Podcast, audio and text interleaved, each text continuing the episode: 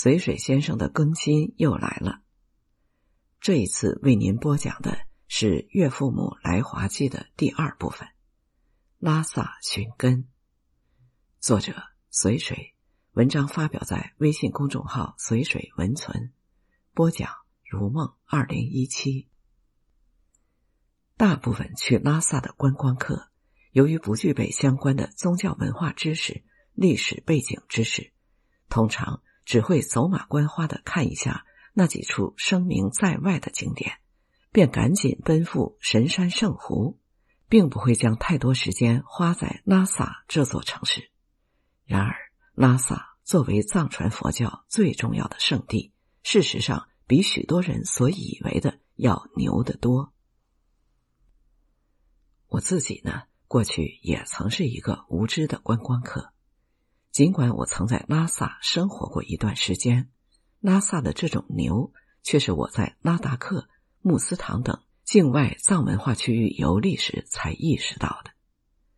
我发现，尽管境外藏区的寺庙没有经历过重大破坏，许多古老的壁画、塑像都得以保存完好，可诸如拉达克、穆斯唐支流，终究只是藏传佛教在西藏西部等。偏远边地传播的分支脉络，其宗教文化艺术，无论是深度、广度还是密度，都完全无法与以拉萨为中心的卫藏地区比肩。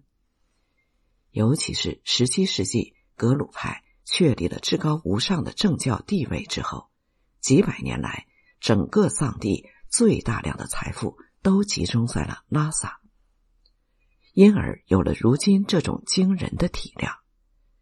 正所谓“瘦死的骆驼比马大”，即便拉萨在近几十年来渡尽劫波，依然坐拥规模巨大的、令人惊叹的文化遗产。我太太一家信奉格鲁派，拉萨可说是他们的根之所在。拉达克作为藏文化开枝散叶的最西陲。一直都通过宗教的纽带与拉萨紧密相连。拉萨之于拉达克的佛教徒，便如同麦加之于伊斯兰教、耶路撒冷之于犹太教，是他们梦寐以求的朝拜圣地。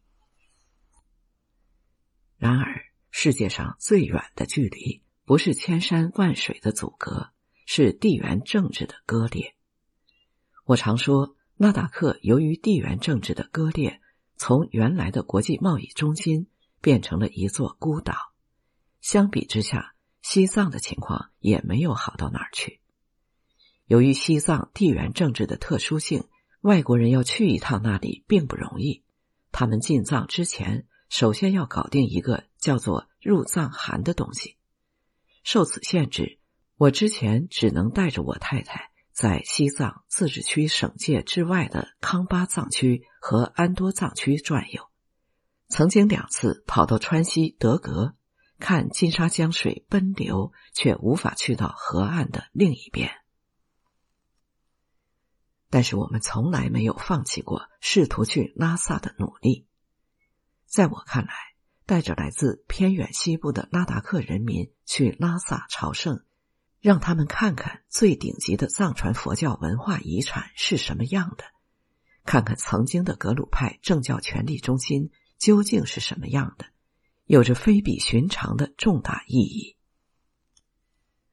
通常而言，入藏函没有办法以个人身份自己申请，必须通过西藏当地的旅行社办理，最后是由西藏旅游局审核签发的。理论上。申请入藏函免费，实际上羊毛出在羊身上。外国人去西藏必须全程参团，入藏函是旅游套餐的一部分，申请费用早就包含在了团费里。早在二零一九年，我就找拉萨的旅行社打听过关于入藏函的事情，没想到对方一听我太太是印度籍，直接一口回绝，说不受理。我这就有点懵了。那会儿中印关系正热络，两国元首先后互访，为啥要把印度人拒之门外呢？后来别人告诉我说，应该纯粹是那家旅行社怕事儿，不敢接单。二零二二年，我们回到国内后，我太太自己在网上找了个拉萨的涉外旅行社了解情况。那个旅行社表示，印度客人办理入藏函没有问题，欢迎欢迎。结果，二零二二年，我太太怀孕生了二胎，同时全国各地轮流封城，自然是不了了之。二零二三年解除了疫情的封印之后，我六月份自驾西部考察，路过拉萨时，专程上门拜访了那家旅行社。跟旅行社老板面对面聊了聊，我给他看了我太太的护照信息，他皱着眉头，流露出了一副为难的神情。他说：“印度护照确实可以办入藏函，但我太太是藏族名字，这恐怕就不好办了。”为了证明并非忽悠我，他还给我看了他跟旅游局的一段聊天记录。上个月曾有一名西金客人。想要在他这里办入藏函，正是因为印度护照与藏族名字的组合，被旅游局给退了回来。那个老板对我倒是挺坦率的，他说这种卡入藏函的做法并没有明确的政策依据，纯粹是有关部门为了规避风险的加码行为，经常会根据局势调整，有时松，有时紧。而之所以不给藏族名字的印度人发入藏函，主要是害怕印度那边的境外分离势力搞渗透。这种事情，二零零八年之前确实发生过，当时的边防管理还没有现在这么严格，被境外势力混进来煽动了暴乱。我能够理解有关部门的谨慎，但其实，在印度使用藏族名字，并不一定就是藏族人。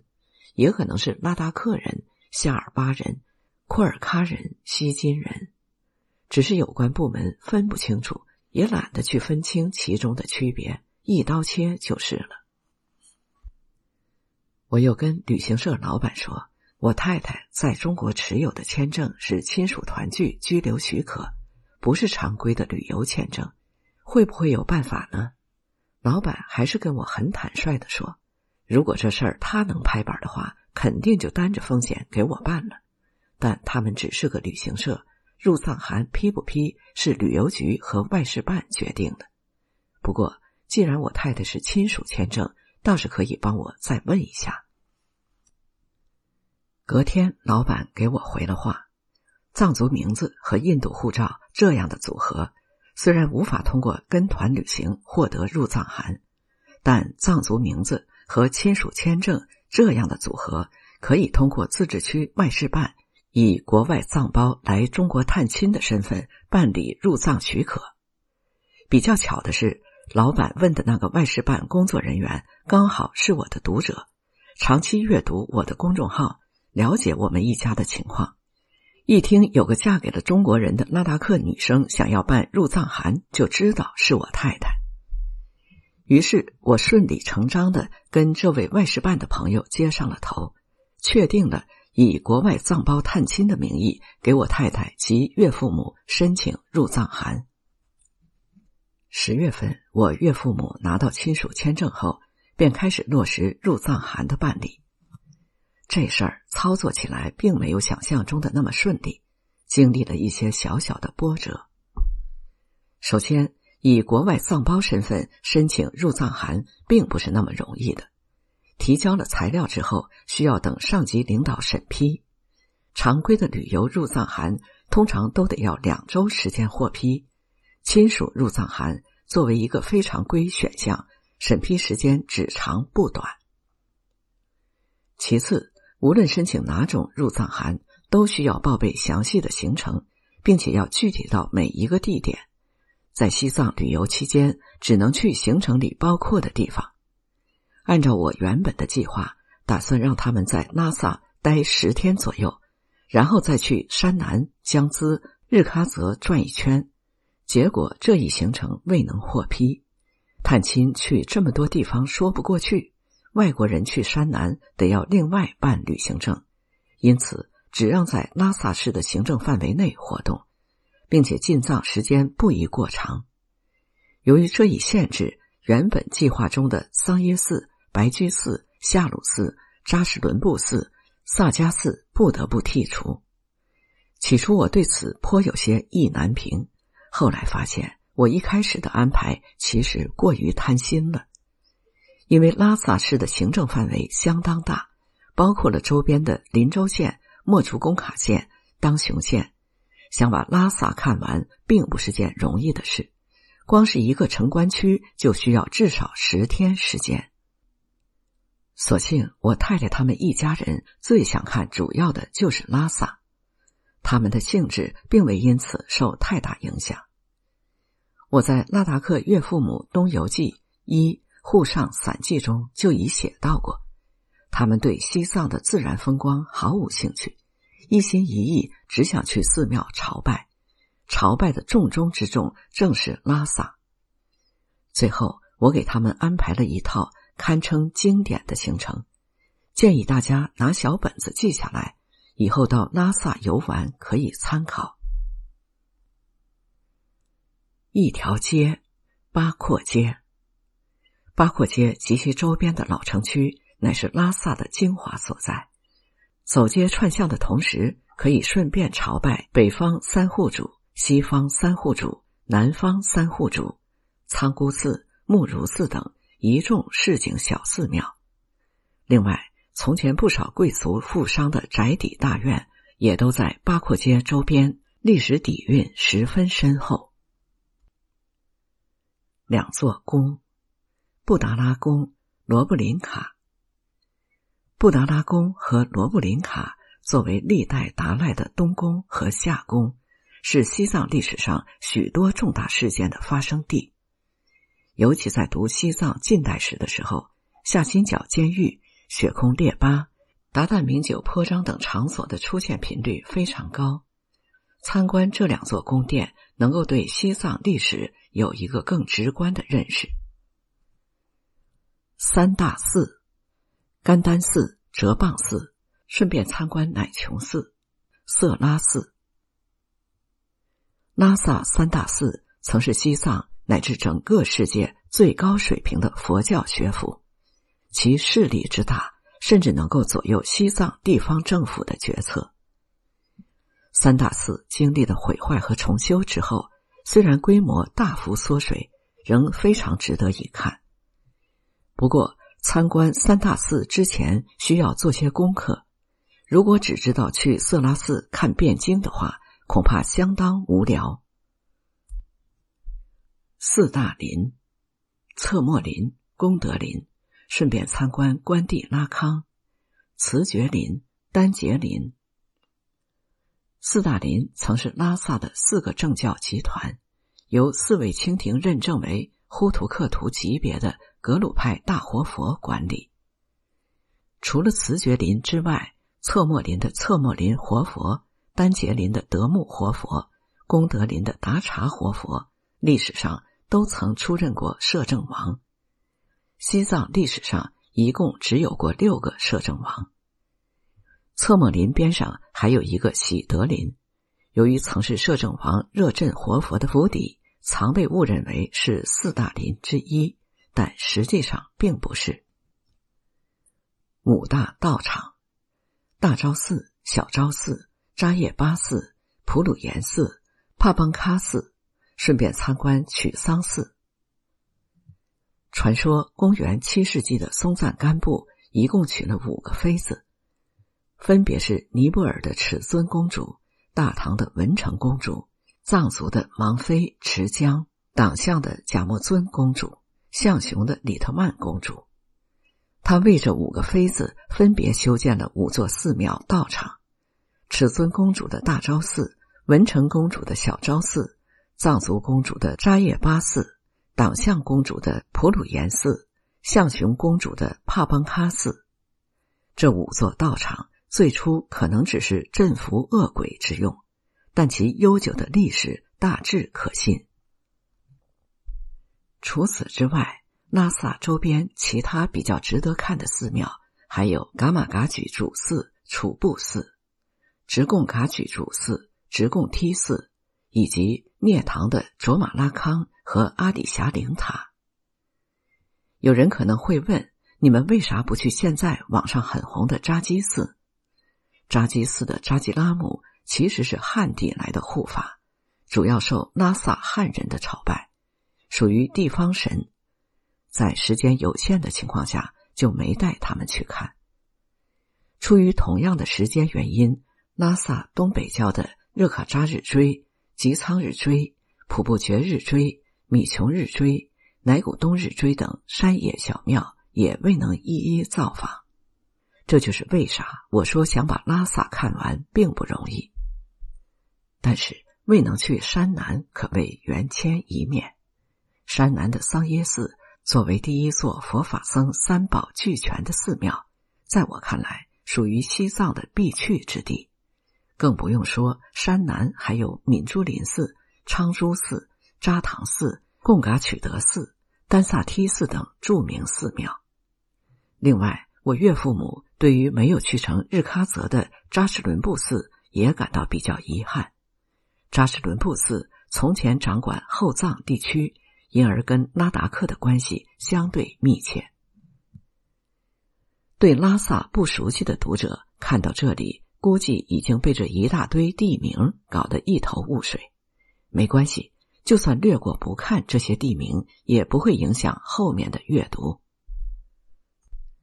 话说。按照六月份在拉萨打听入藏函时的想法，我一开始的打算是找好旅行社，搞定入藏函，定制好行程，然后大出血一笔钱，让我太太和她父母三个人自己来拉萨圆了他们的西藏梦。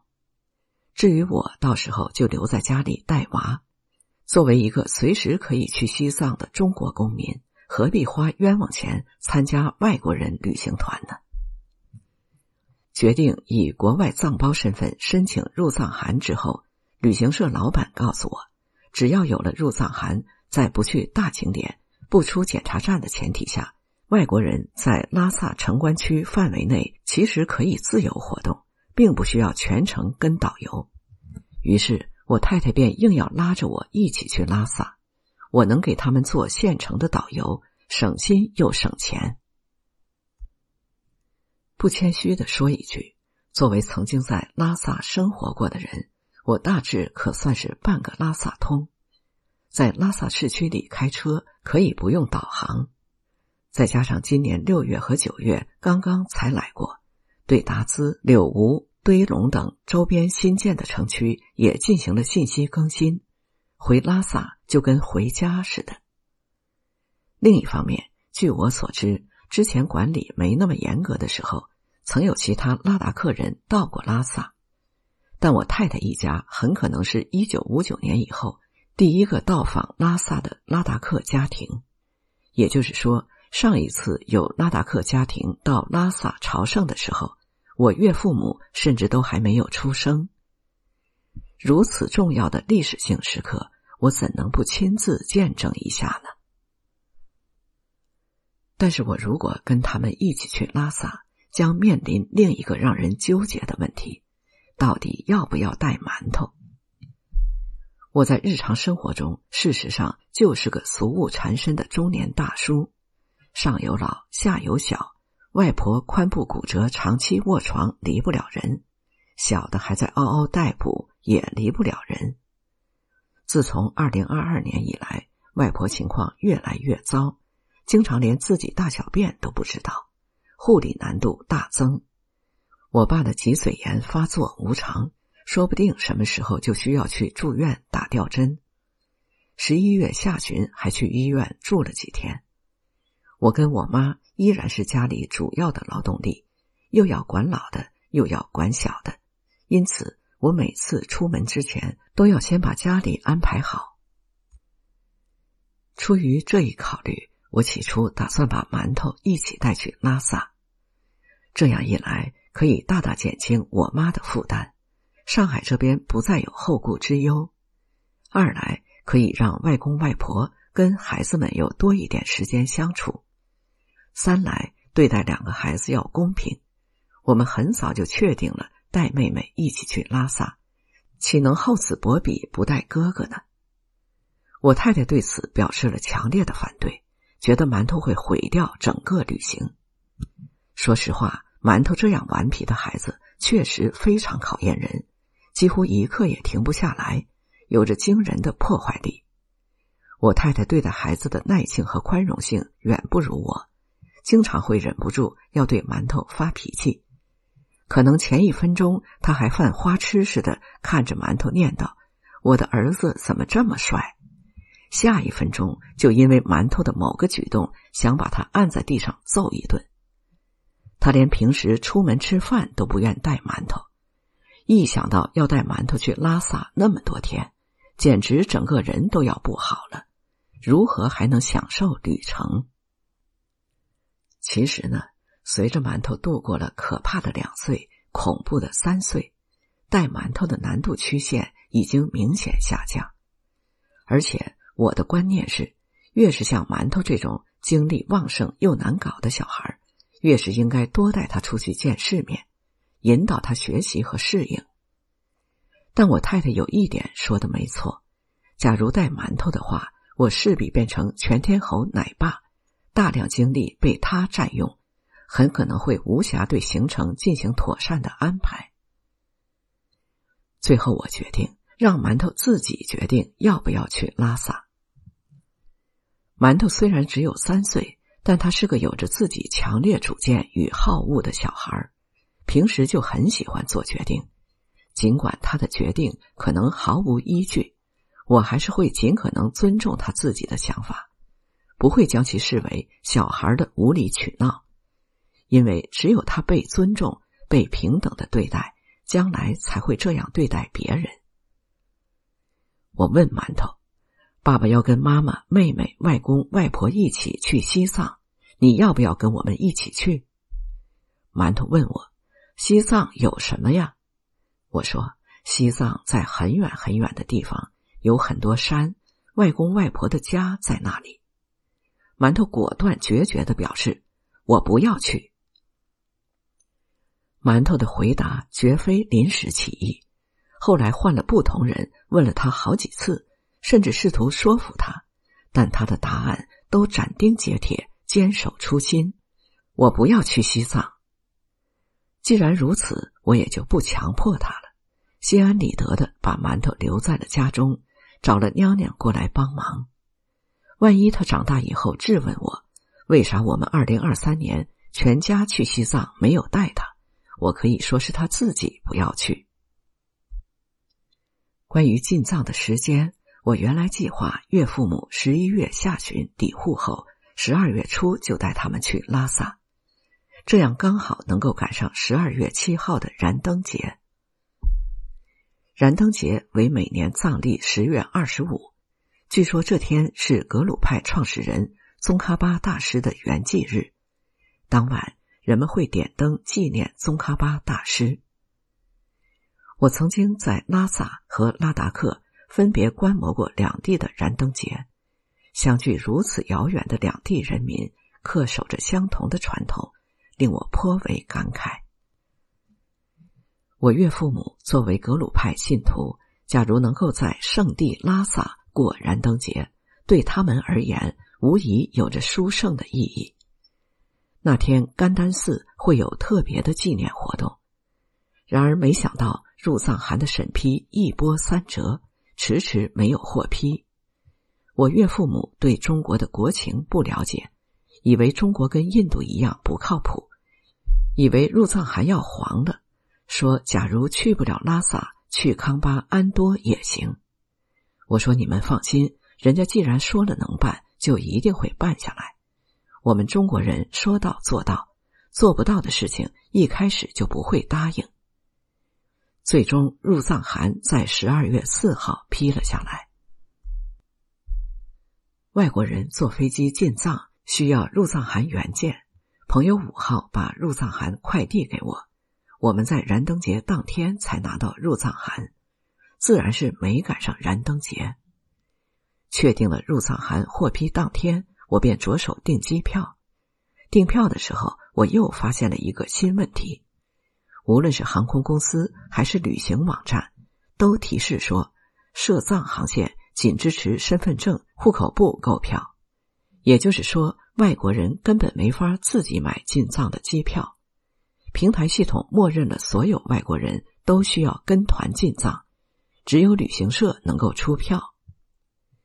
这个举措应该是为了防止某些不清楚政策的老外自说自话订了票，最后却陷入无法登机的窘境。我有朋友在印度便遇到过类似的情况，订好了去安达曼群岛的机票，在值机的时候才被告知要持有内政部签发的内线许可证方可登机，机票打了水漂。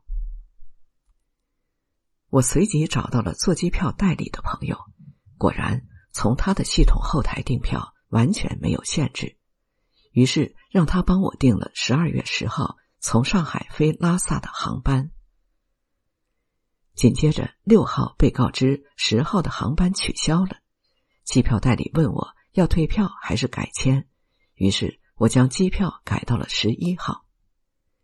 没想到馒头六号那天开始有点轻微的咳嗽和鼻涕，七号发了一整天的高烧，到八号烧才退了下来。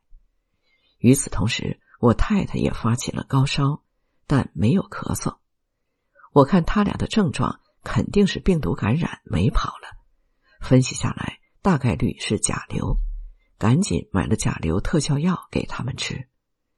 馒头九号状态还可以，然而十号突然剧烈咳嗽，并再次发高烧。去医院验血测抗原的结果印证了我的判断，果然是甲流。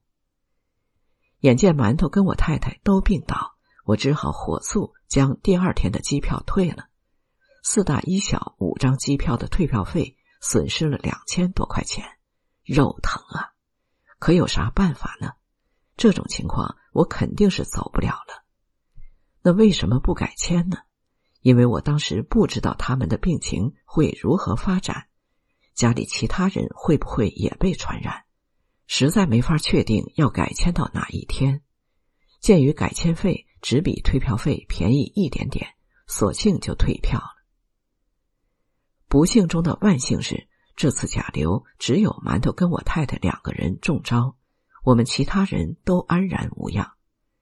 为了保险起见，我跟我妈也根据医嘱，每天吃一粒抗病毒药物进行预防。馒头的体质很好，十一号基本上就好了，而我太太则是从八号开始。每天晚上发烧，到十一号左右基本康复。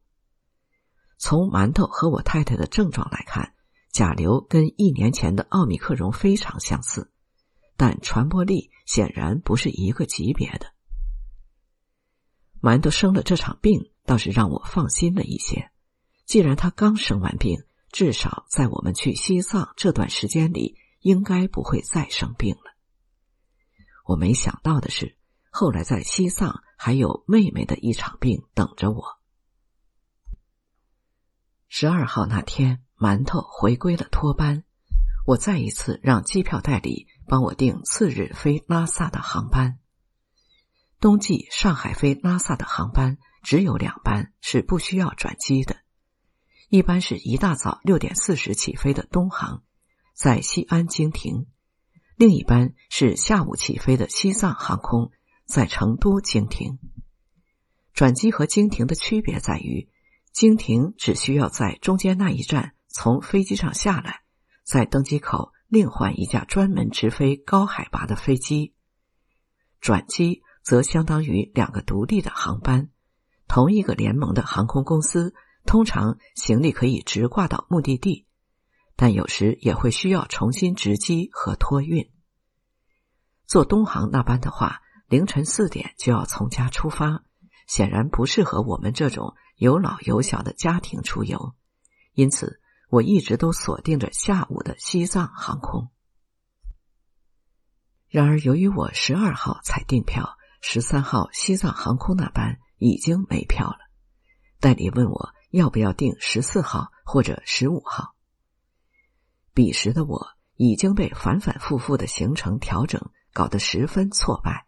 深感要协调一个大家庭出行是何等的不容易，我一天都不愿意再等下去，当即拍板就订十三号的机票，转机航班也可以，只要确保能够行李联运。在确认了行李可以直挂拉萨之后，机票代理帮我订了一套西藏航空在成都转机的联程机票，有两个小时的转机停留时间，作为国内转机航班应该足够。十三号那天是拉达克新年的大年初一，拉达克人传统上使用藏历，卫藏地区的新年是藏历元月初一，而在诸如拉达克。普兰、古格、日图等西藏西部的大阿里地区，则会在藏历十月初一庆祝新年。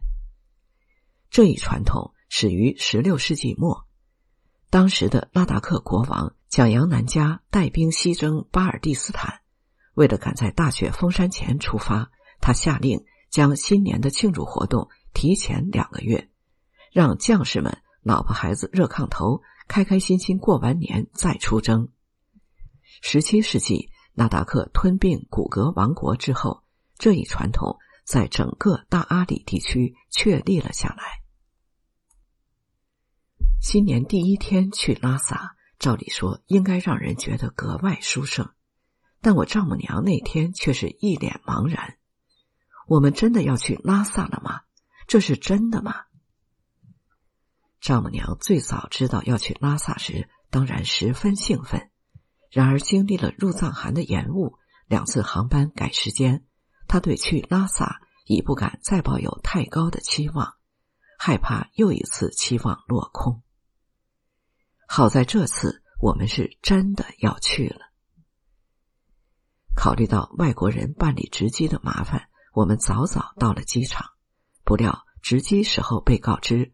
无法办理后一段航班的登机牌，行李也不能直挂到拉萨，需要在成都提取完托运行李后，重新办理一遍值机和托运。会碰到这种相对特殊的情况，我只能理解为西藏航空以及涉藏航班的特殊性。鉴于我买的联程航班只能办理到成都的登机牌，这意味着。在上海这边值机，其实根本不需要出示入藏函。真正查验入藏函的其实是成都机场，这在后来给我们造成了一点小麻烦。乘坐西藏航空的航班让我太太非常兴奋，她没想到西藏有自己的独立的航空公司。听她这样一说，我才意识到，大部分国家。都没有像中国国内四川航空、海南航空之类地方航空公司。毕竟我们一个省就比许多国家还要大。西藏航空航班上的各种标识说明都有藏文，机舱广播也会使用藏语播音。我太太专门学过标准藏语，能够听懂一些。我岳父母则基本听不懂。由于拉达克人一千多年前就从藏族分了出去，拉达克语跟标准藏语有着较大的差异。机舱广播这种普遍使用敬语的标准藏语，在他们听来，可能就跟我们无字幕听文言文朗诵差不多。相比之下，机舱里书面的藏文标识要稍微好懂一些，但也有些词汇无法完全看懂。那达克人除了佛经之外，平时根本没什么机会接触书面藏文，能够进行流畅读写的，通常只有寺庙里的僧人。趁这个机会，我给藏人进行了一次统战教育。你看，外面的宣传老说中国对西藏进行文化灭绝、语言灭绝，但事实上，藏语的使用和保存情况在中国是最好的。在印度或者海外，你哪里找得到如此大规模使用藏语的场合？你再看看你们拉达克年轻人，现在还有多少人能够读写藏文？正在经历灭绝的，其实是你们拉达克的文化。我丈人沉默不语。我说的确实是事实。明明他们自己的拉达克文化要比藏文化岌岌可危的多。他们接受到的宣传却是完全相反的。而这趟颠覆认知的拉达克文化寻根之旅才刚刚开始。落地成都之后，我们只有两个小时，却需要走一遍提取行李、重新值机的全流程。双流机场的行李转盘边上有转机柜台，可以直接办理转机行李的托运。我到柜台一问，西藏航空是少数几个不能办理转机托运的航司之一，果然相当特殊。于是我让我太太他们在转盘边上等行李。我拿着所有人的证件，先去出发层办理值机。话说，他们的入藏函上备注了此次行程从上海开始所有要去的地方。然而，会从成都转机纯属偶然，而且连机场都没出，因此并没有把成都备注在行程上。而且，按照我的想法，成都又不算藏区，没有必要备注吧。没想到成都机场的值机柜台对此却很纠结，他们认为成都应该备注在行程上，否则就不确定能不能把我们从成都放行到拉萨。我们只是在成都转机这个事情，其实很容易说清楚。前一段登机牌捏在手上都还是热的呢，并不是什么大不了的事。但机场工作人员这边必须一板一眼。按照他们的处理流程来，首先要报备上级领导，然后上级领导需要跟拉萨那边确认，这一来一去的，自然耽误了不少时间。终于等他们都确认完，拿到了登机牌之后，在过安检查验证件的时候，出于同样的原因又被拦了下来。安检工作人员把值机柜台做过的事情。又重新做了一遍，报备确认，等了不老少时间。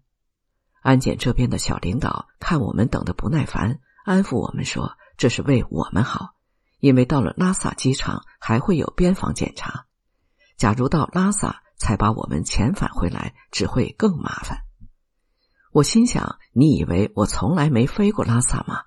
这又不是国际航班，国内航班落地贡嘎机场后。”根本没有任何关卡，更谈不上边防。只有在进拉萨城区之前才会有检查站。明明就是你们这边在卡人。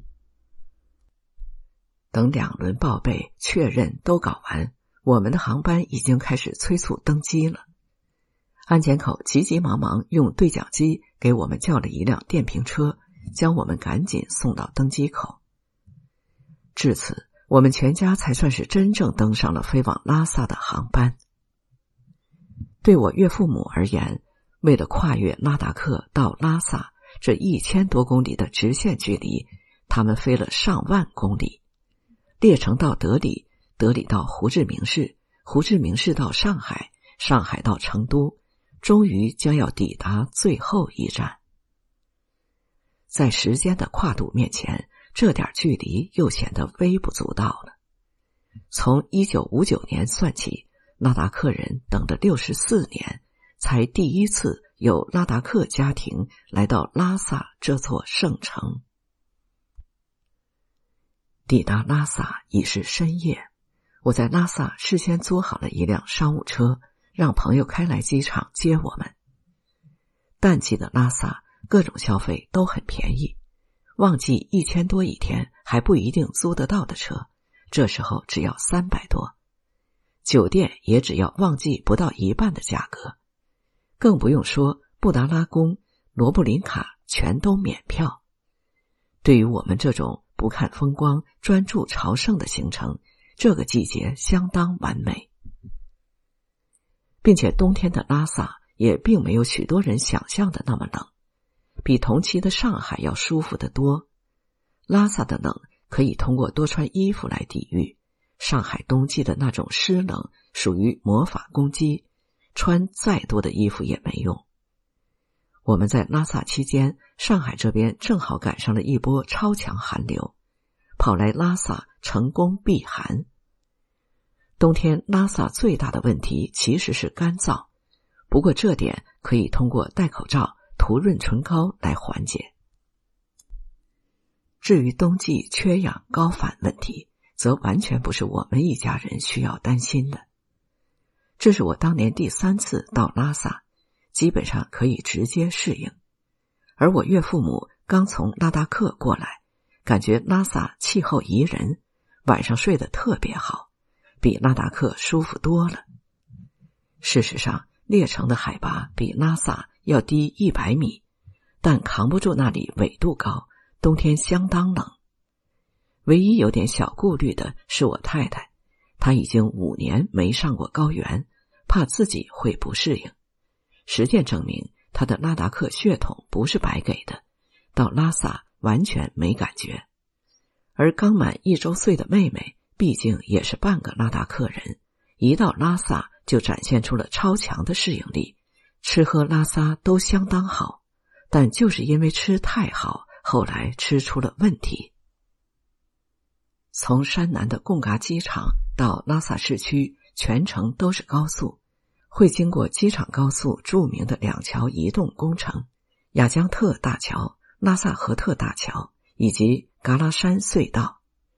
过桥的时候，我跟丈人说：“我们现在在桥上，公路两边都是河，下面就是雅鲁藏布江。”丈人张望了半天。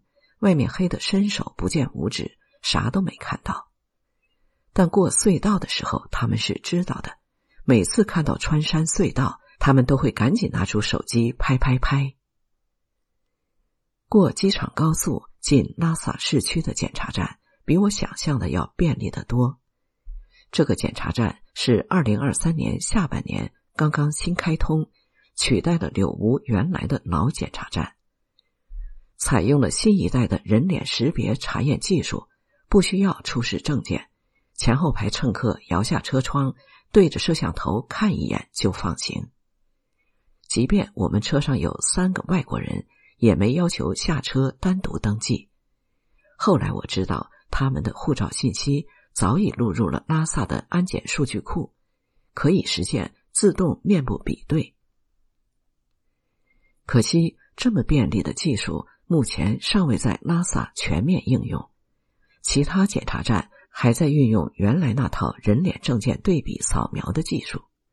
碰到拿护照的外国人，安检人员会在手持设备上手动录入护照信息，实时获得联网数据库中的信息，进行人工对比核验。因此，在拉萨如果没带证件，会相当麻烦。需要查验证件的地方实在太多了。然而，正因为经常要拿进拿出，在拉萨也特别容易丢身份证。每个检查站的失物招领处都有很多张身份证。为了方便朝拜，前半段行程我们住在大昭寺广场门口的一家酒店。开往酒店路上，我专门带他们从布达拉宫门口经过了一下。可惜。由于时间太晚，布宫的景观灯早已熄灭，未能给他们营造出震撼的拉萨第一印象。我在酒店门口只给他们看百米开外的大昭寺，同样由于天黑看不真切。我不得不承认，这次具有历史性意义的朝圣之旅，在抵达拉萨这一环节上，没能安排好一个戏剧化的开场，是一个遗憾。由于诸多的不确定性，我并未在事前将这次拉萨之行广而告之，只告诉了几个相熟的朋友。然而，这次朝圣的历史性意义是如此显而易见。我有个朋友林肯老鼠，得知我们的行程后，打算来拉萨跟拍我们的朝圣之旅。林肯老鼠之前也是一位自媒体旅行家。早在我跟我太太结婚之前，早在我的公众号被关注之前，他就注意到了我们这段跨国婚姻潜在的价值。二零一八年，我们在拉达克举办婚礼的时候，他带着器材设备自费飞到拉达克，全程跟拍了婚礼，因此跟我太太全家都认识。这次他又带着器材自费飞到拉萨。拍摄我们朝圣的视频素材，我们对此当然是十分欢迎。话说，我这些年去了那么多次西藏，这是我唯一一次没有带相机，全程用手机记录。一来，现在的手机画质已足够优异，在抓拍方面有着不可替代的优势；二来，带着一家老小，再背个相机会成为额外的负担。有读者看了上一篇拉达克岳父母东游记一沪上散记之后说。他觉得我以前那些照片的水准让人觉得高山仰止，现在拍的照片都太随意了，他也能拍出来。对此，我想说的是，经过了这么些年，拍过了这么多的照片之后，再回过头来看，曾经那些起早贪黑、使用专业器材、认认真真拍出来的所谓大片，实在是轻如鸿毛。随手记录的亲朋好友的照片，却让我感到重如泰山。青山不老，绿水长流，日升月落，亘古不变。父母的容颜，每一天都老于昨晚；孩子们成长的每一刻，都转瞬即逝，千金不换。林肯由于工作繁忙，时间有限，他十四号抵达拉萨，十八号便要回沪。只有三天时间跟拍我们。为了配合他的时间，我对行程进行了一定的调整。十四号下午，我先带全家熟悉一下拉萨，在八廓街周边的老城区里转转。十五号，林肯老鼠跟着我们去大昭寺和小昭寺，拍些朝拜的素材。十六号去甘丹寺和扎叶巴寺，拍些比较有特色的外景。十七号去布达拉宫，这样一来，拉萨比较有标志性的地方就都算拍过了。十四号上午，也就是抵达拉萨的第二天，我们的第一件事情是要去藏包接待处进行登记报备。报备的流程很简单，就是拍照片、填表格。表格上有个很重要的内容是国内亲属的信息，看来。确实是只有持亲属签证才可能申请得到这个入藏函。我太太和我岳父母猛然惊觉，他们在中国居然已经有了三个直系亲属，在法律上，女婿、外孙子女都算是直系亲属。而我一想到自己孩子有一对名叫扎西卓玛的外公外婆，也总是会感到很不可思议。走出酒店大门，我岳父母终于见到了日光下的日光之城。拉萨给他们的第一印象是整洁、干净、现代化。我在去拉萨之前就跟岳父母说，基本上上海有的拉萨都有。他们对此将信将疑，在他们的想象中，拉萨撑死了不就是一个大号的列城吗？这么山高水远的地方，能发达到哪儿去？可以说，列城限制了他们的想象力。带着这种对大号列城的想象，当看到拉萨真实的模样，简直就好像走进了科幻电影。拉萨乃至整个藏区，在最近十年里的变化，可谓翻天覆地。很多内地游客跑到拉萨，被当地的发展程度所震惊。别说我岳父母这种没怎么见过世面且长期受负面宣传影响的拉达克人了。许多人对西藏的刻板印象就是条件艰苦、贫穷落后。我可以很负责任的告诉大家，如今的西藏除了高海拔、缺氧之外，既不贫穷也不落后。每年国家财政的转移支付，西藏人均高达五万元。共同富裕真的不只是一句口号。能把如此偏远的地方建设得如此现代化，并且管理得如此井然有序，只可能发生在社会主义中国。记得十多年前我第一次到拉萨时，拉萨河上只有两座桥。三幺八国道老桥和柳吴大桥，俯瞰整个拉萨城区，超过十层以上的高楼，除了布达拉宫之外，就只有色拉南路口的城关区公安局。而今的拉萨河上有八座大桥，其中一座还是观光人行桥。出于对布达拉宫的尊重，老城区没有太高的楼，但纳金、达孜、柳吴、堆龙等新区的高楼鳞次栉比，高档商场、住宅小区看起来跟内地别无二致。在上海看高楼是一回事，在拉萨看到高楼则是另一回事。建在群山峡谷之中的现代化高楼是一种特别魔幻的景象，会给人一种海市蜃楼般的不真实感。西藏地理气候与拉达克极为相似，理论上在拉萨能够建起来，拉达克也应该建得起来。这就使得拉达克没法以地理环境恶劣作为发展落后的理由。看过拉萨，再回过头看拉达克，如此对比，无疑让我岳父母感到十分气馁。进出拉萨的高速公路对他们来说也相当魔幻。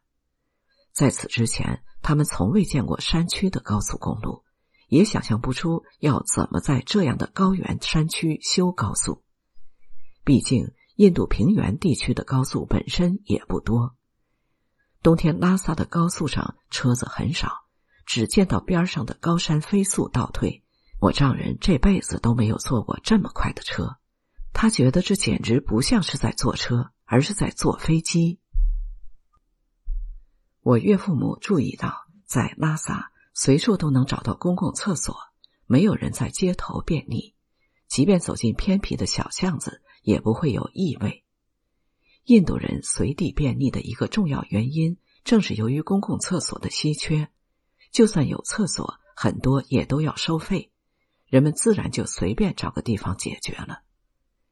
我记得从前西藏随地便溺也相当普遍，免费厕所本来就不多。而且还常常脏的没地方落脚，大家宁可在露天解决。如今西藏的厕所里常能见到“厕所革命”的标语。所谓革命，无非是倡导人们别再随地大小便。说到底，改变人们的卫生习惯是要花很多钱的。这可说是一个物质文明决定精神文明的典型案例。另外，我们在城区里活动的时候。都会推童车。我们注意到，拉萨的无障碍设施建设虽然不如上海，但也已超乎想象。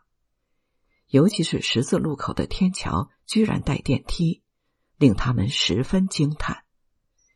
相比之下，拉达克的无障碍设施基本为零，那里没有任何家庭会使用童车，因为根本没有适合推童车的平整路面。出门只能把孩子背在身上，在拉萨看到许多牧区来的父母正是这样背孩子的。他们还注意到拉萨街头无所不在的西藏元素：建筑、公交车站、路灯、花坛、垃圾桶，藏式风格的运用无所不在。街头的店招必定有藏文，学校里开设有藏文班。金碧辉煌、香火旺盛的大小寺庙，更是把拉达克甩了好几十条街。藏文化不但没有像境外势力宣传的那样被灭绝，相反，活得十分滋润。我丈人之前到过的印度最大的城市就是新德里，他感慨万千的说：“拉萨实在太发达，比德里还要发达。”德里都跟拉萨没法比，没法比。我说：“你想象一下，如果有一天列城变成拉萨这样。”丈人一脸苦笑：“不可能，不可能，再过一百年都不可能。”相对所谓的制度自信，这大概可以称之为制度自卑吧。拉萨在中国只能算是个排不上号的四线城市，随随便便就能吊打印度的首都。大家可以想象一下，这得让人有多绝望。但这也正常。拿全印度最富裕的马哈拉施特拉邦，孟买便属于这个邦来说吧，其 GDP 总量还不如我们的广西省、云南省。我丈人从小生活在印度这个所谓的民主国家，对印度民主制度的弊端看得一清二楚。民主制度确实是个好东西，但它只适合单一族群，大多数人有着共同利益、公民素质优良的国家。搁在印度这样一个多民族、多宗教、公民素质低下的国家，民主就变成了推诿扯皮、效率低下的根源。拉达克人作为少数族群，民主制度对他们来说，更像是多数人对少数人的暴政。过去长期生活在查木克什米尔这个穆斯林大邦的阴影下，必须声嘶力竭的呐喊，才能让中央政府。听到自己微弱的声音。莫迪政府上台之后，多数人对少数人的暴政指向了克什米尔的穆斯林，这才让拉达克人有了抬头的机会。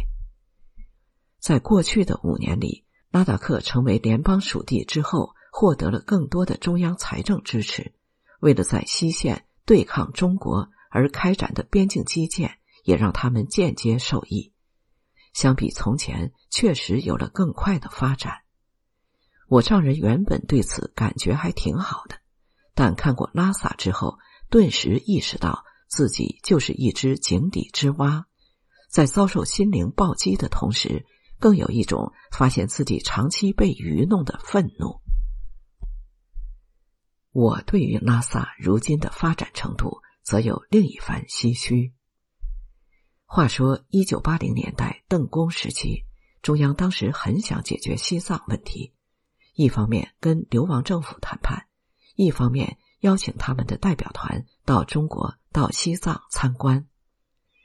但问题在于，一九八零年代整个中国刚刚经历完十年浩劫，百废待兴，中国的人均 GDP 甚至要低于印度，西藏很多地方可谓赤贫。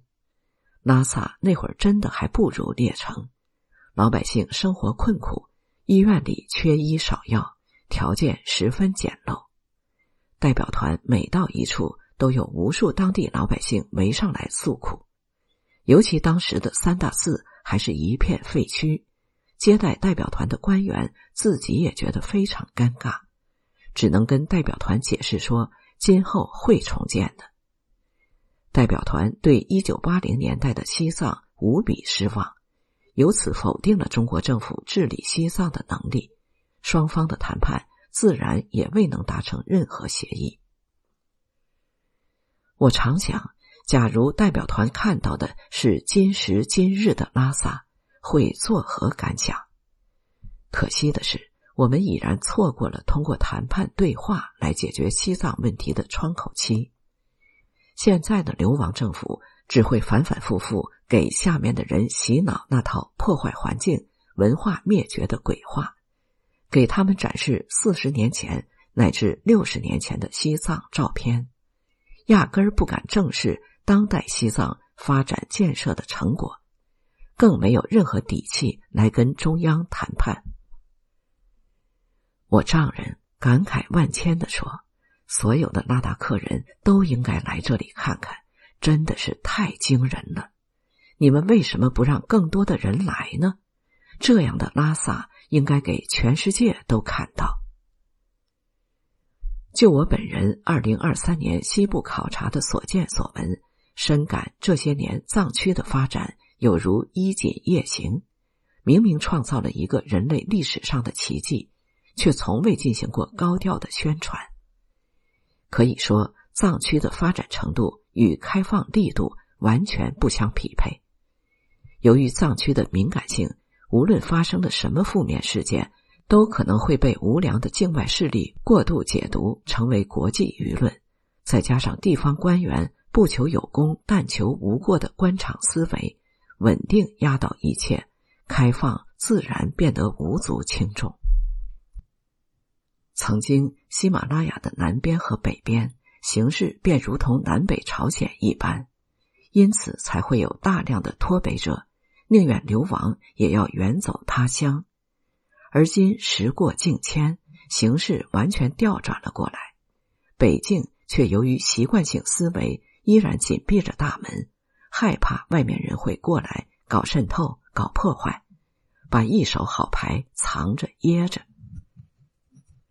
不过呢，眼下中国的主旋律是倡导开放、加大开放，希望今后有关部门能够更加自信一些，让更多的国际友人亲眼来看看西藏的发展奇迹。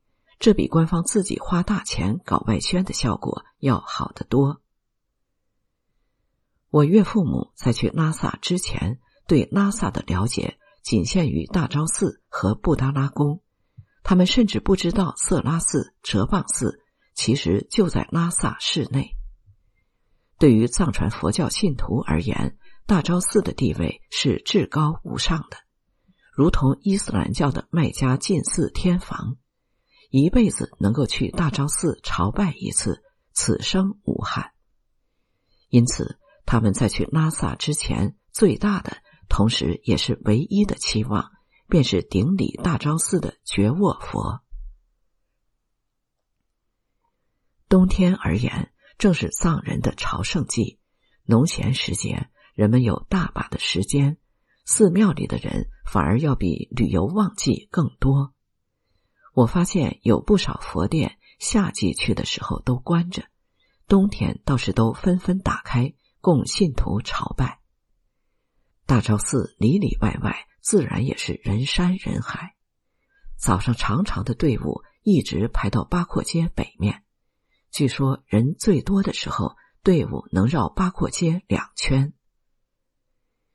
我们去大昭寺和布宫朝拜的时候。特地穿上了拉达克传统服饰，汉人看了都以为是藏袍，但藏人一看我们的衣着打扮，他们只知道这身衣服肯定不是藏袍，却不清楚我们究竟是哪儿来的。路上有不少藏人看我人高马大，猜测我们是从蒙古国来的，但没人会想到是拉达克。为了避免不必要的麻烦，别人问的话。我们一般都说是从阿里来的。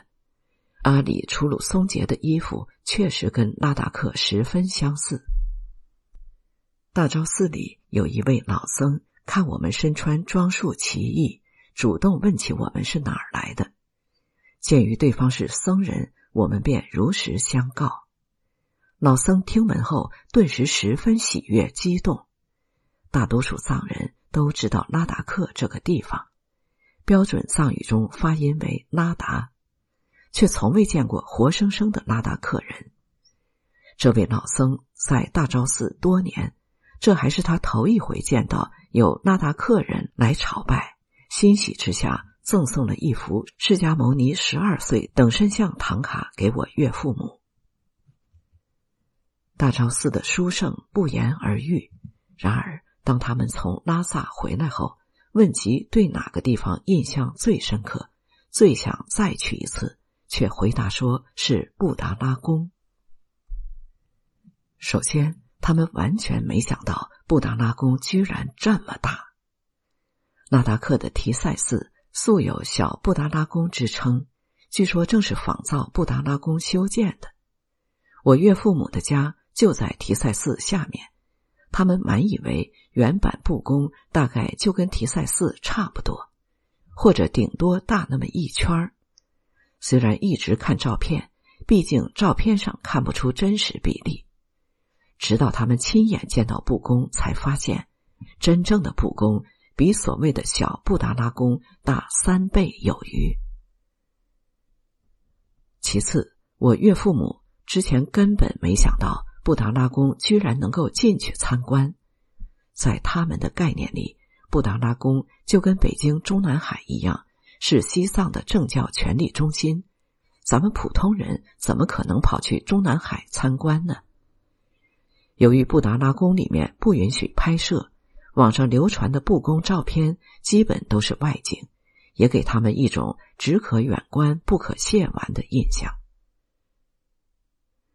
如今的布宫相比我十多年前第一次去的时候，开放的区域少了很多，一万多个房间只开放了几十个。能看的只有大海寝宫、灵塔殿的一小部分，囊结扎仓的一部分，但其内部空间的庞大繁杂，藏品的珍惜程度依然叫人叹为观止。我岳父母对于参拜大昭寺原本就有着非常高的心理预期，更像是了却了多年的夙愿。而在参观布宫之前，由于没有什么心理预期，反而有了超预期的体验。毕竟布宫是世界上规模最大的藏式建筑，再加上又有那么多奇珍异宝，奢华程度超乎他们的想象。里面的黄金比他们一辈子见过的都多。近距离参观白宫顶层的大海寝宫。也是超出他们预期的一种体验。旧时西藏最为隐秘的场所之一，就这样展现在了他们面前。我太太被布宫的奢华所震惊，她有生以来第一次意识到，旧西藏的封建政教集团搜刮掠夺了多少民脂民膏，才能建成如此恢宏的建筑，才能聚集如此海量的金银珠宝。所谓心甘情愿的供奉，不过是另一种 PUA 而已。这还不是最糟的，最要命的是，大量的社会财富聚集到了寺院之后，有相当一部分化作佛像、灵塔，不再进入生产和流通领域，导致通货紧缩，非常不利于社会经济的发展。此行一路上，我跟我太太和岳父。讲了很多西藏近代的历史，比如我只给他看布达拉宫东南角的龙刹官邸，告诉他贵族龙刹曾经权倾一时，由于寻求西藏的现代化改革，得罪了守旧派贵族。一九三四年在布达拉宫被诱捕，惨遭挖眼酷刑。比如去丹杰林寺的时候，我告诉他现在的丹杰林寺是新近重建的。我上次来这里还是一片废墟。早在十九世纪末、二十世纪初，丹杰林寺就在西藏的政治斗争中遭到了两次洗劫和破坏。十三世大海以莫须有的罪名把九世德木活佛弄死，然后让自己的表弟当上了十世德木活佛。别以为大海真是什么所谓的观音化身，至少十三世大海。铁定是个双手沾满了鲜血的刽子手，而十三世之所以如此心狠手辣，很可能是因为他年少时险些像前几世大海那样被毒杀谋害，死里逃生后变得残忍而猜忌。又比如去色拉寺的时候，我告诉他，一九四七年的热镇事件中，两任摄政王为了争权夺位，噶萨政府的军队。曾经炮轰支持热震活佛的色拉寺，最后热震活佛在布宫下面的黑牢里被弄死。当然，热振也不是啥好鸟，他的情妇和私生子是当时公开的秘密。要是在平时跟我太太讲这些史实，她只怕是听不进去，因为对这些地名人名毫无概念。但当他身处事发现场，有了直观的认识，血淋淋的历史顿时鲜活了起来。解放前的西藏哪有什么田园牧歌、岁月静好？所谓的圣地净土，不过是欺人的假象。上层贵族和下层平民完全活在两个不同的世界，以佛法之名掩盖着诸多肮脏的勾当。黑暗的政教合一制度下，依然是那个权力斗争你死我活的修罗场。由于受到境外势力抹黑宣传的误导，我太太以为在十年浩劫过程中，西藏所有的古建筑都已片瓦不存。因此，她在西藏问的最多的一个问题就是：为什么这个地方没有被破坏掉呢？当他看到大昭寺内唐代遗留至今的木雕构件，布达拉宫里面数以吨计的黄金，卓玛拉康或能追溯到宋元时期的泥塑，都会产生与他认知相悖的诧异。我跟他说，那段历史比我们想象的要复杂的多。民主改革并不是搞拆迁，当年内地工作组确实起到了引导和煽动的作用，但很多时候动手打砸的都是当地的藏族红卫兵。从前寺庙聚集了无数的社会财富，有这样奉旨打劫的机会，穷人们还不趋之若鹜。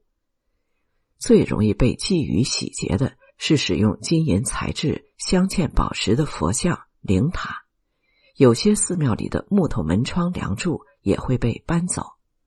但当时的寺旧那么多，总有砸不过来的漏网之鱼。有时寺庙大殿被当作仓库使用，就有机会逃过一劫。很多建筑之所以毁坏，其实是因为后来日晒雨淋，缺乏维护。而布达拉宫很早就被国务院下令保护了起来，还专门拨款进行过大规模修缮，所以里头东西都很完好。大昭寺在一九六六到一九六八年之间曾被藏族造反派和藏族红卫兵给占领破坏过，改成了养猪场。觉沃佛大腿上有个洞，就是那时候被鹤嘴锄砸的。后来还是解放军赶走了造反派和红卫兵，对其进行了重新修复。在西藏，分辨建筑新旧最简单的方法就是看地面。通常而言，传统的藏式建筑地面和屋顶都是用阿嘎土铺设的，需要耗费大量人力反复夯打。平日里要用羔羊皮蘸油进行擦拭保养。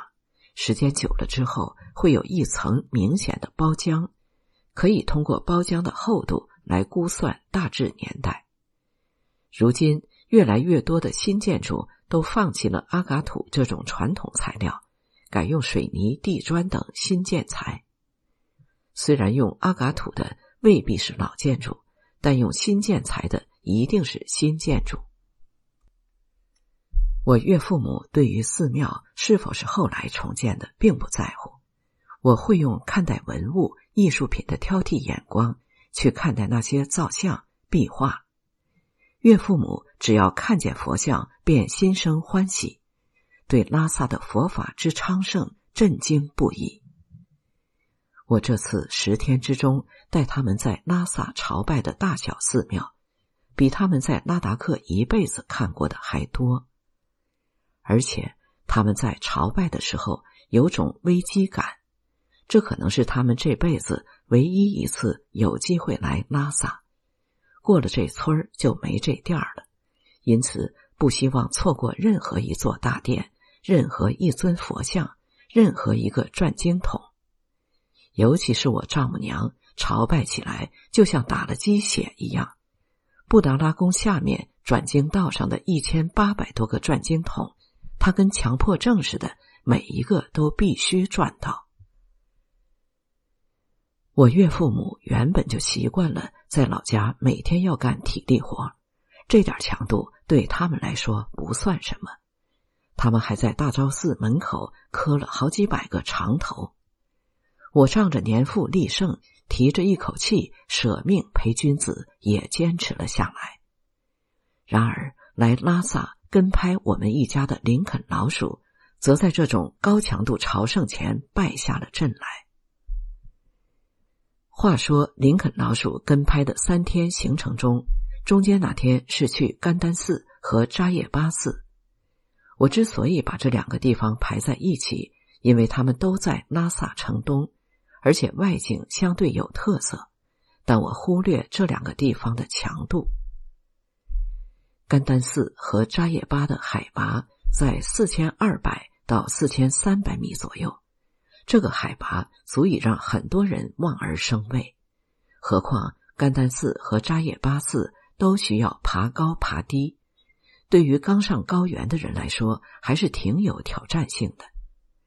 林肯老鼠以前上高原都没啥反应，因而对自己掉以轻心。去甘丹寺前一天，自己作死。跑去外面按摩店里洗了头，刚上高原头几天，应当避免洗澡、洗头、喝酒等容易加速血液循环的事情。洗完头之后，他便高反失眠了。去甘丹寺和扎叶巴那天，状态非常差，大部分时间都在下面等我们。尤其扎叶巴寺本身以修行地著称，相传松赞干布、莲花生、阿底峡都在这里修行过。需要爬到悬崖上的修行洞，林肯老鼠一看的高度落差，倒吸一口冷气，直接放弃了登高，在底下的寺院茶馆晒太阳睡觉等我们。我那天其实也是硬撑下来的，那是我到拉萨的第三个白天，身体还没有完全准备好在四千米以上的海拔徒步。这次拉萨朝圣，由于带着女儿。而高高低低的寺庙又没法推童车，因此去寺庙的时候，我都会把它装在专门的驮包里背在身上。甘丹寺和扎叶巴也不例外，背包连带孩子大概有二十多斤，这就相当于每天都在高海拔负重徒步。爬扎叶巴的时候，那还真是挺累的。亏得我平时一直很注重核心力量的训练，才能够胜任这项工作。不过，有过了甘丹寺和扎叶巴的高强度拉练，隔天再背着女儿爬布达拉宫，感觉如履平地，傲视着那些一步一吸氧的游客，蹭蹭蹭就窜上去了。这让我十分庆幸，馒头没有来拉萨。他在外面总喜欢骑在我脖子上，要是还得负重一个馒头，很可能我就没法活着回来了。妹妹平时在上海很挑食，来到拉萨进入了一个新世界，各种尝试新食物。我们一开始还很高兴，觉得妹妹终于愿意吃东西了。不料乐极生悲，由于在拉萨吃的太多太杂。妹妹娇嫩的肠胃显然还没有做好准备，得了急性肠胃炎。十七号白天去完布达拉宫，在路边的茶馆吃了藏面、藏包子，傍晚又带他们去八廓街转了转，在清真大寺夜市吃了点东西。当天下午，妹妹看起来还挺好的，到了夜里突然呕吐了好几次。把白天吃下去的东西都吐了出来，包括中午吃的藏面和傍晚吃的棉花糖，都是不太好消化的东西。十八号他倒是没吐，但发起了烧，于是赶紧带他去医院挂号验血。诊断的结果除了急性肠胃炎之外，还检测出了肺炎支原体抗体。不过他当时并没有出现呼吸道感染的症状。这时候，要是换了其他父母，多半会立马火速订机票滚回上海。但我并不是其他父母。假如我真的是其他父母，根本不可能把这么小的孩子从上海带到拉萨。我的逻辑是：既然急性肠胃炎本身并非由于高海拔引起，自然没有必要为此下撤到低海拔。要是一生病就去低海拔。难道拉萨这边的孩子就不生病了？我太太和岳父母也没有对此特别大惊小怪，毕竟他们自己就是高海拔原住民，从来没有把高原当做一种特殊的环境，于是决定在拉萨就地医治。自从当了爹之后，对于孩子生病这种事，也算是积累了不少经验。由于我太太跟医生沟通起来有语言障碍，带孩子看病这种事都是我负责的。常见的儿科疾病大致知道该怎么应对，像急性肠胃炎这种细菌性感染的疾病，主要靠阿奇霉素，一般连吃三天就好了。同时注意给孩子补水，以免腹泻脱水，再吃点调理肠胃、增强食欲的药。妹妹从十八号晚上开始频繁的水样腹泻，当晚我就买好了阿奇霉素和小儿布洛芬，但喂不进去，一边往嘴里塞，他一边往外吐。十九号那天，他烧的比前一天更厉害，于是我又带他去了医院，主要是想问问医生有什么喂药的好办法。喂不进去的话，能不能直接在医院打吊针？医生表示，阿奇霉素吊针的肠胃道反应比较厉害，最好还是喂药。既然我都已经买好药了，还是得想办法喂进去。小孩子生病最麻烦的是喂药，像这么小的娃只能强行灌塞，每次喂药都跟打仗似的。我跟我太太得要密切配合，我们没有随身携带喂药器，用勺子根本喂不进去。亏得如今拉萨物质极大丰富，在美团上买到了喂药器，解决了喂药问题。幸好小儿阿奇霉素一天只需要喂一次。无论是我们还是妹妹，都对喂药这件事产生了严重的心理阴影。妹妹得了肠胃炎之后，我太太对拉萨这座城市的印象打了折扣。她觉得拉萨卫生条件不如上海。我说：“你要是连拉萨都觉得不卫生，今后怎么面对印度？”我太太表示，她恐怕已经被上海惯坏，彻底回不去印度了。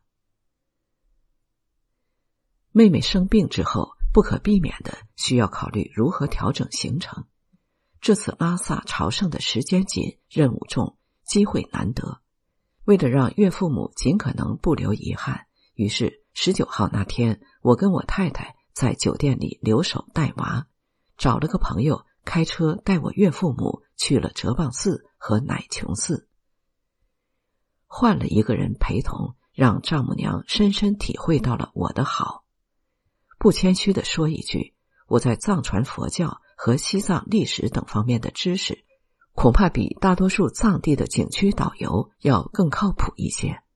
我不止一次听到景区导游在讲解时满口胡诌，指鹿为马者有之，夸大其词者有之。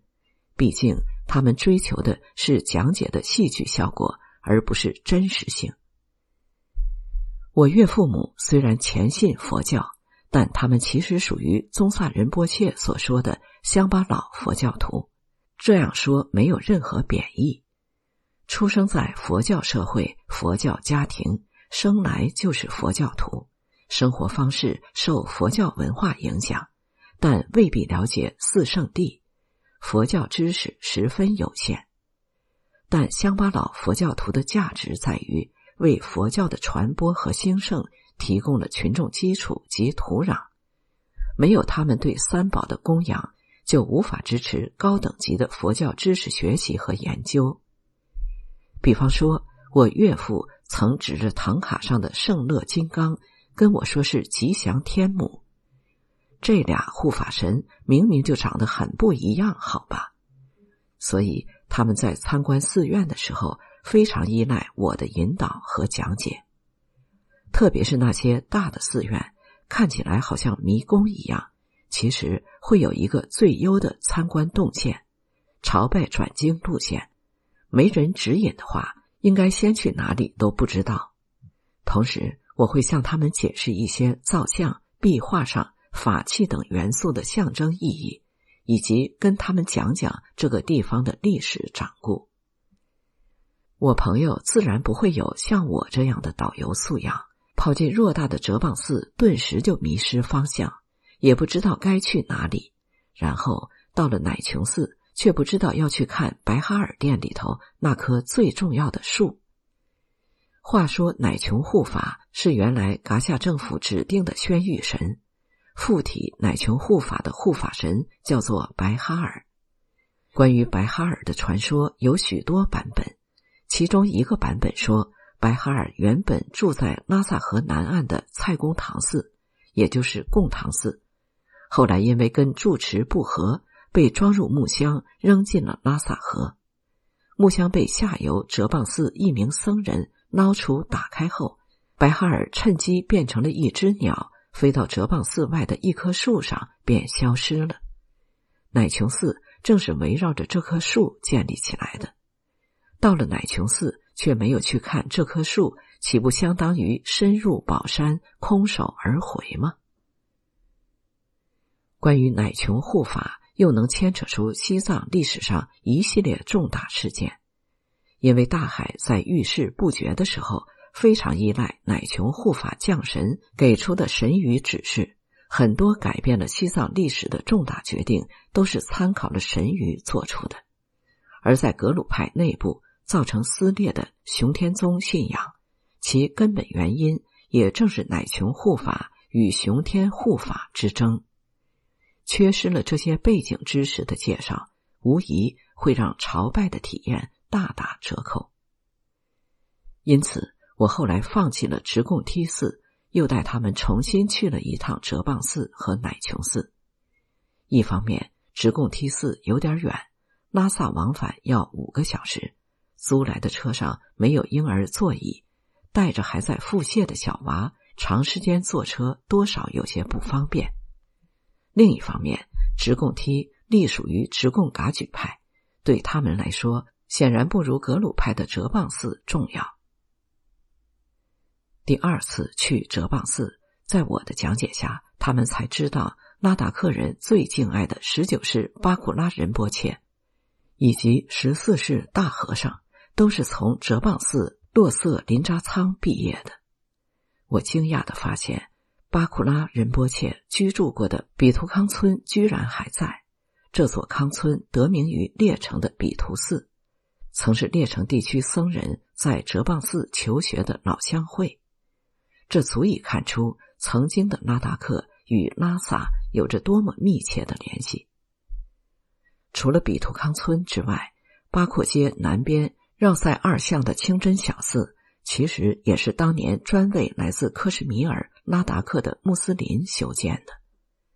那座清真寺外观是很典型的克什米尔风格，与回族穆斯林修建的清真大寺和坝林清真寺完全不同，倒是跟列城的清真寺有些神似。拉达克的穆斯林都知道拉萨的这座清真小寺，还专门委托我太太帮他们去看看。经历了这趟拉萨之行，丈母娘对我轻言有加，觉得我简直是一名全能选手，又做司机，又做导游，又拍照片，又背孩子。在印度这种分工明确的种姓社会，他从未见过一个人能同时胜任那么多工作。我心想，那是多亏了馒头没来，馒头要是在的话，光是带娃就足以把我的精力耗尽。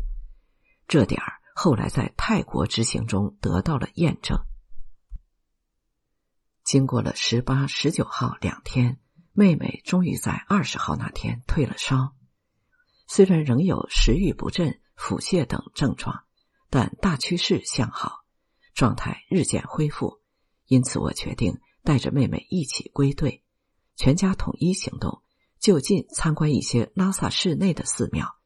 万一有啥状况，能够立刻回酒店或者去医院。我岳父母刚到拉萨时候，跟当地人语言不通，几天之后，很快就学会了几句常用的拉萨话。毕竟拉达克语属于藏语分支，主要是发音规则不同，书面读写都一样。我估计他们待上几个月就能学会说拉萨话，而我太太。本来就会说拉萨话，在拉萨混得比我溜，可以在商店里用藏语讨价还价，还可以带着我免票混进寺院。西藏的大寺院都是只有汉人需要买票，藏人一律免费。有专人会在售票处进行识别，把汉人揪出来买票。我倒是不介意买门票，一开始几个寺院我都老老实实买票。但我太太对这种歧视性待遇感到很不爽。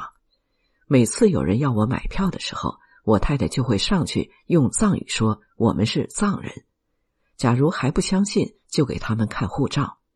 他们一家三口都是如假包换的藏族名字，于是我便跟着一起混了进去。他们在每个寺院供奉的功德金远比门票要多，甚至远在拉达克亲友。都纷纷委托他们往拉萨的寺庙里捐功德。这种给拉萨寺庙捐钱的机会可谓绝无仅有。他们在出发前换了五六刀不同面额的印度卢比零钱，全都留在了拉萨的寺庙。寺庙的僧人发现这些印有甘地头像的印度卢比时，想必会非常惊喜。